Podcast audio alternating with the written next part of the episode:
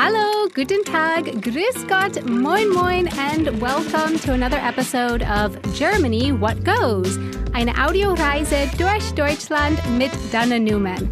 That's me, a podcast by the Alumni Portal Deutschland in cooperation with the Goethe Institute. I'm an American who has been living in Munich, Germany for around 10 years now.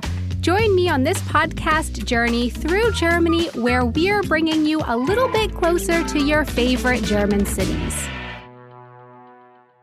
And today I'm back chatting again with reporter Dennis Kogel, this time about Haus der Kulturen der Welt, a museum and concert hall in Berlin with a name that gives you a great opportunity to practice the genitive case in German. Haus der Kulturen der Welt and it's housed in a building that honestly looks, well, beautiful, but unlike any unquote normal museum building that I would imagine. It's not a rectangle, that's for sure.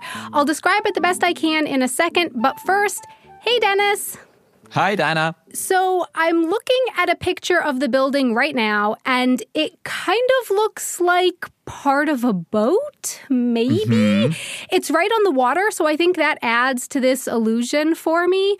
Or in this picture that I'm looking at with a perfect, beautiful reflection of the building on the water, it kind of looks like a whale opening its mouth big and wide. How am I doing here with my description, Dennis? How do Germans describe this building? Ich liebe das Wahlbild. Aber in Berlin nennen wir dieses Gebäude die schwangere Auster, the pregnant oyster. Und es ist auch ein Gebäude, an dem du ganz, ganz viel über Deutschland und Berlin lernen kannst. Und es ist eine Einrichtung mit einer total krassen Geschichte. Das Haus der Kultur in der Welt hatte schon viele Identitäten. Das ist Daniel Neugebauer, der ist ein Sprecher vom Haus der Kulturen der Welt und äh, er arbeitet seit der Uni in Museen und in Kultureinrichtungen. Das Merkmal, das dafür gesorgt hat, dass mich die Kunsthalle Bielefeld zunächst einmal während des Studiums noch anstellte, um Führungen zu geben, war meine laute Stimme. Und, und eine laute Stimme qualifiziert natürlich ungemein dafür, Sprecher für etwas zu sein, für eine Institution zu sein. So he's the man with the voice. Quick question though, Dennis. Daniel said the word ungemein. Gemein is the word for mean, mm-hmm. as in das war gemein, that was mean. So to me, ungemein always sounds like un mean, mm-hmm. not mean.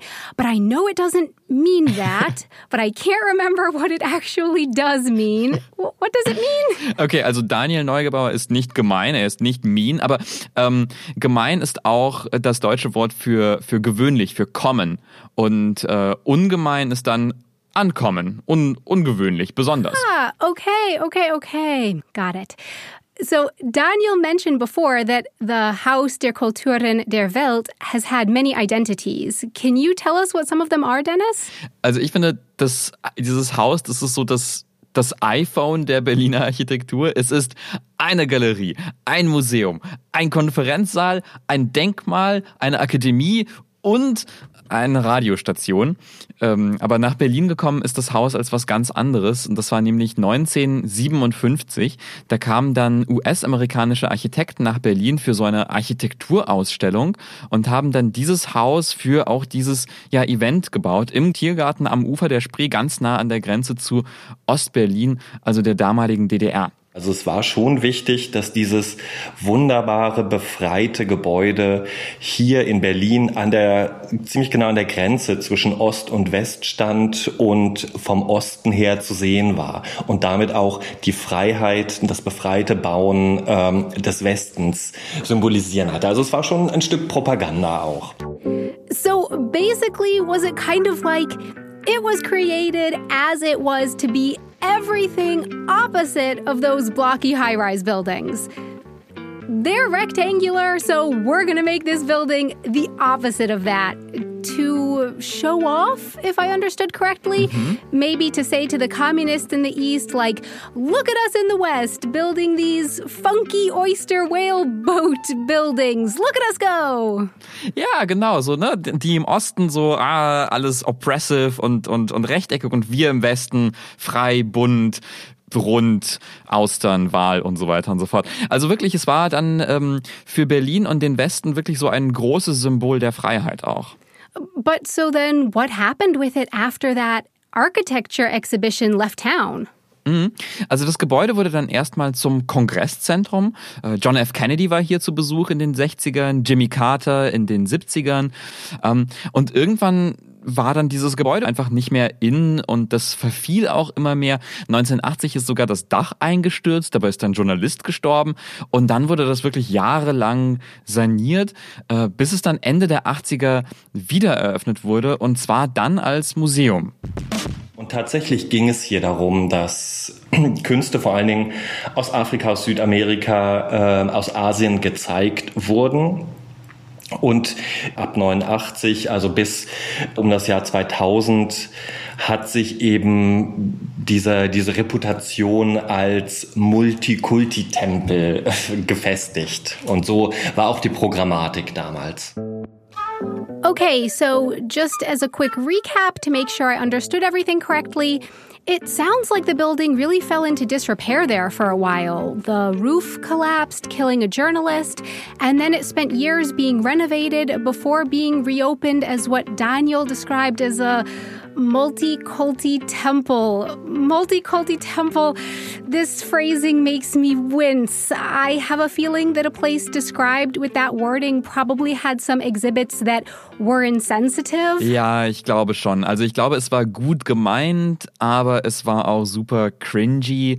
Ähm, das sagt Daniel Neugebauer auch selbst. In den 90er Jahren war das noch etwas naiver. Da hat man sozusagen, um es mal überspitzt zu sagen, braune Körper eingeladen, die vor einem weißen Publikum getanzt haben.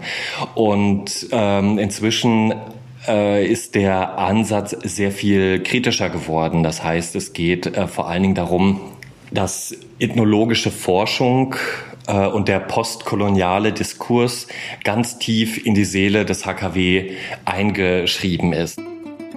Oh wow, not just insensitive, it was racism. Ja, nach unserem heutigen Verständnis äh, auf jeden Fall. Also heute würde man das bestimmt nicht so machen.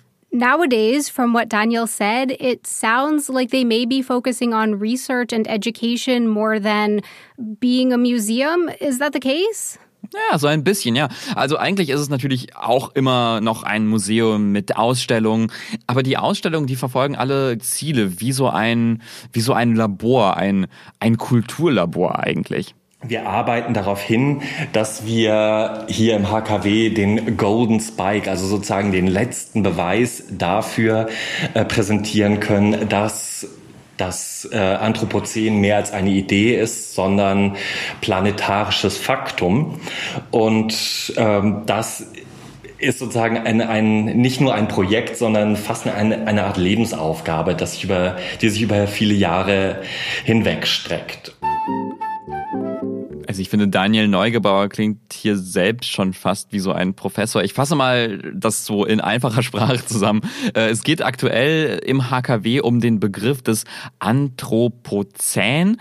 Das ist Latein für das Zeitalter des Menschen. Und das ist so der Name einer ganz großen Theorie. Und die besagt, wir leben in einer Zeit, in der alles auf der Erde vom Menschen beeinflusst wird. Der Mensch dominiert sozusagen die Erde mit allen Vor- und Nachteilen, die das so mit sich bringt.